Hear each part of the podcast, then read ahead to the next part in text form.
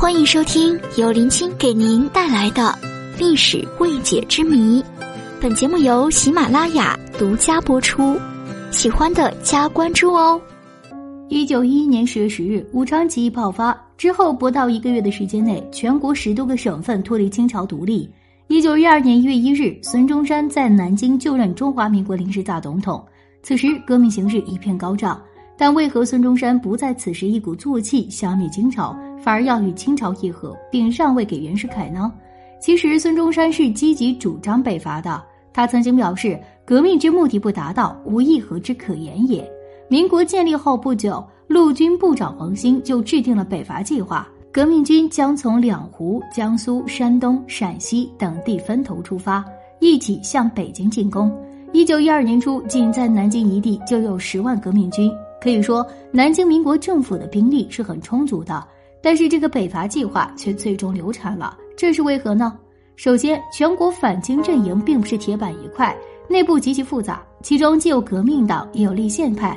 还有见风使舵的清朝旧官僚，比如说领导云南起义的蔡锷就是立宪派，跟孙中山、黄兴等不是一伙的。比如江苏都督程德全，本来是清朝的江苏巡抚，他一看大清不行了，就马上转变，加入了革命阵营。类似程德全这样混进新政府的人有不少，这些人当然是靠不住的。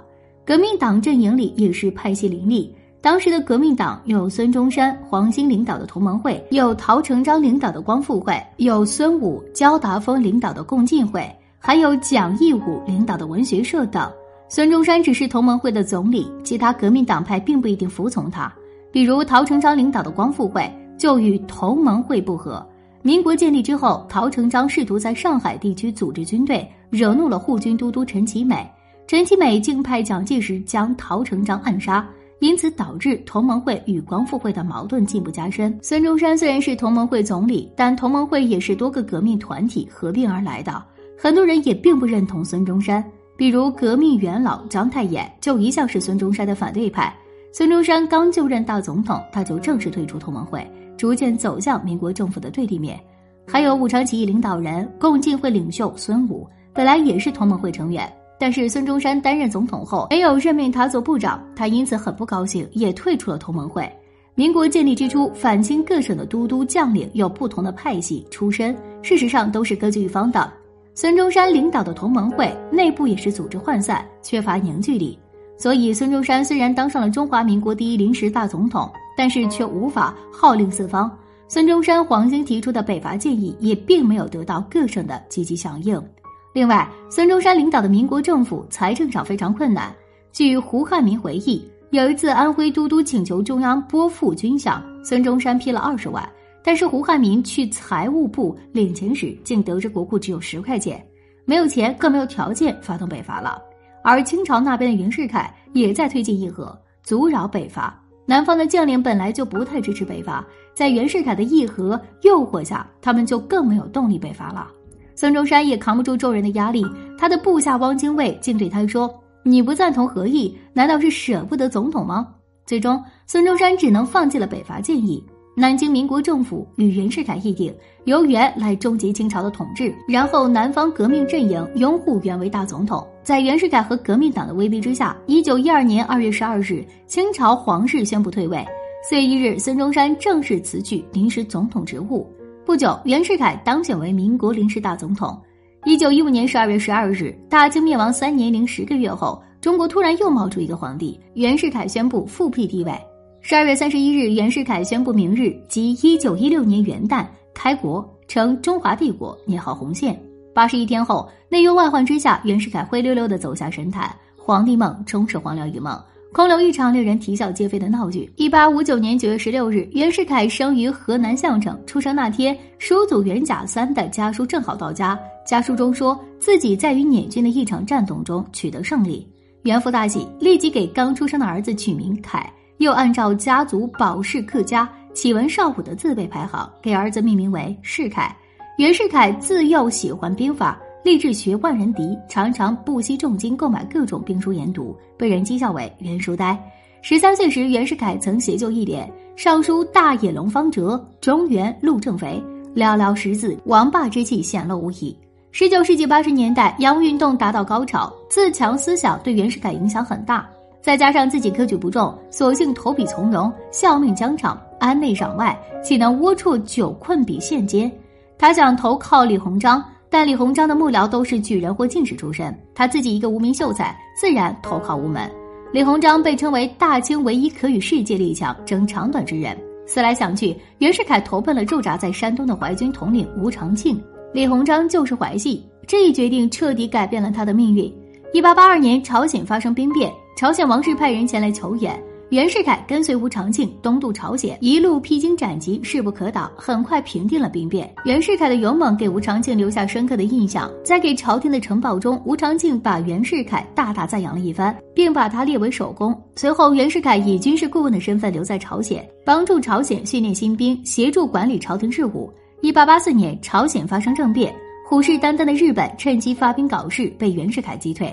此战胜利意义重大，不仅维系了清廷在朝鲜的宗主权，还粉碎了日本谋取朝鲜的意图。李鸿章也因此注意到了这位年仅二十六岁的小伙子。接下来的事儿就顺理成章了。一八九四年，甲午战争失败，清廷痛定思痛，决定按照西方制式组建一支新部队，即小站练兵。在李鸿章的保荐下，在朝鲜待了十二年，以治兵闻名的袁世凯成为督练新军的不二人选。新军后来发展为北洋六镇，成为清廷陆军主力。民国初年的军阀也大多来自新军，可想而知，这一任命奠定了袁世凯事业的基础。显然，袁世凯是个有想法的人，他在军中私自培植了一批亲信。看看这些人的名字：徐世昌、段祺瑞、冯国璋、王世贞、曹锟、张勋，哪个不是清末明初响当当的人物？从某种意义上来说，这支新军就是袁世凯自己的私人武装。一八九九年冬，义和团在山东种种排外行为引起各国不满，清廷被迫撤换了纵容义和团的山东巡抚，由袁世凯接任。这是袁世凯第一次成为一方大员。率领新军到达济南后，袁世凯一改前任的巡抚常态，大力驱赶全民，使其无法在山东立足。次年，八国联军侵华，北方生灵涂炭。山东在袁世凯的治下则毫发无伤。一九零一年十一月，李鸿章去世，袁世凯接任直隶总督兼北洋大臣，由此成为中外瞩目的实力派人物。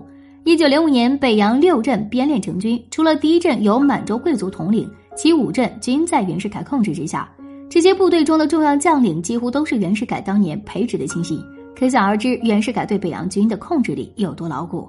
同时，袁世凯还发展工业，修筑铁路，开办学堂，整顿地方，内接新贵，外树党员，很快形成一个以他为首的军事政治集团。袁世凯不再仅仅是一个名字，而是一个利益共同体。一九零八年十一月，光绪帝和慈禧相继去世，年幼溥仪即位，改元宣统，其父载沣为摄政王。载沣对袁世凯早有不满，且怀疑他当初出卖维新派，导致戊戌变法失败，所以对袁世凯恨之入骨。上台后，他立即解除袁世凯所有官职。袁世凯收拾铺盖回了河南老家。据说袁世凯回老家后，有个算命先生对他说：“贵人光临，目前龙在浅滩，辛亥八月龙飞在天。”意思是说，熬到辛亥年就可东山再起，飞黄腾达。袁世凯欣喜若狂。袁世凯知道清廷离不开他，迟早会来请他出山，所以他表面上无所事事，闲赋钓鱼，实则暗地里与北洋军阀密切来往，为自己东山再起打基础。一九一一年十月十日爆发的武昌起义，给了清廷致命一击。武昌起义拉开了辛亥革命的序幕。其次日，正是袁世凯五十二岁的生日。生日宴上，听说他今年福运的亲戚们纷纷拍马，劝他称帝。他们向袁世凯分析当前天下的局势，认为此时称帝可谓捷足先登，时不我待。袁世凯表示不着急。十月一日，清廷宣布解散皇族内阁，任命袁世凯为内阁总理大臣，回京组阁。辛亥革命爆发后，南方各省纷纷宣布独立，袁世凯的北洋军成为清廷唯一可以倚仗的力量。袁世凯一边武力镇压革命，一边暗中与革命党人联络，而革命党人也认为袁世凯是可以对抗清廷的重要人物。一九一二年一月一日，中华民国成立，孙中山担任第一任临时大总统。但是革命党人与袁世凯北洋军的战争仍在继续，为了结束南北对立，双方继续谈判。孙中山愿意以临时大总统之位。换取袁世凯推翻清廷。一九一二年二月十二日，袁世凯逼溥仪退位，清朝终结。二月十三日，孙中山向南京临时政府递交辞呈，同时推举袁世凯为临时大总统。二月十五日，十七省代表投票选举临时大总统，袁世凯包揽全部票数。各国公使庆祝袁世凯就任临时大总统。做了第一任后，袁世凯就想起了那位算命先生说的话，看来自己真有神助。于是袁世凯真的认为自己是真龙天子，飞龙在天的时候到了。为了保险起见，他又找了个术士算卦，术士整整算了二十一天，得出一个重要结论：必须称帝，必须在称帝当年举行登基大典，国号要定为洪宪。最后，术士大笔一挥，写就两字“九九”，意为江山永固，永久传世。从此，在袁世凯看来，登基称帝已是理所当然的事了。实事求是地说，以当时的天下形势，无人可以阻挡他称帝。不久，杨度、孙玉军、严复、刘师培、胡英、李煜和六人联名发起筹安会，号称“筹安六君子”，以讨论国体为名，劝袁世凯称帝。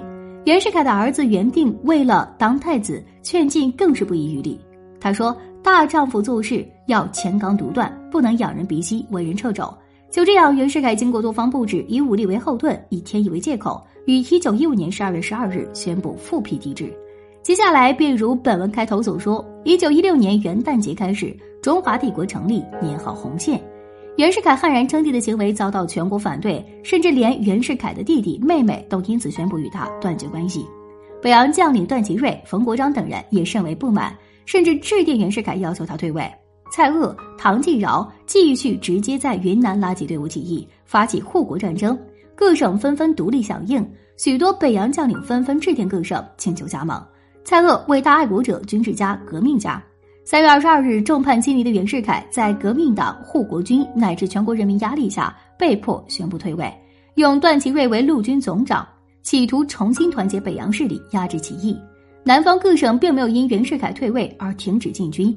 段祺瑞、袁世凯下台后，他成为北洋政府的掌军人。五月下旬，袁世凯忧愤成疾，六月六日病故，终年五十七岁。想来，从一九一六年一月一日中华帝国成立到一九一六年三月二十二日袁世凯退位，正好八十一天，与术士给他的九九倒也不谋而合。不知袁世凯泉下有知，会作何感想？成立之前，袁世凯被誉为第二个华盛顿，中国第一伟人，一时风头无二。成立后，袁世凯一夜之间失去了所有，众叛亲离，万人唾骂，本人也在悲愤交加中走向了生命的尽头。而他死后，军阀割据，战乱不止，外敌趁虚而入，国人生活江河日下，水深火热。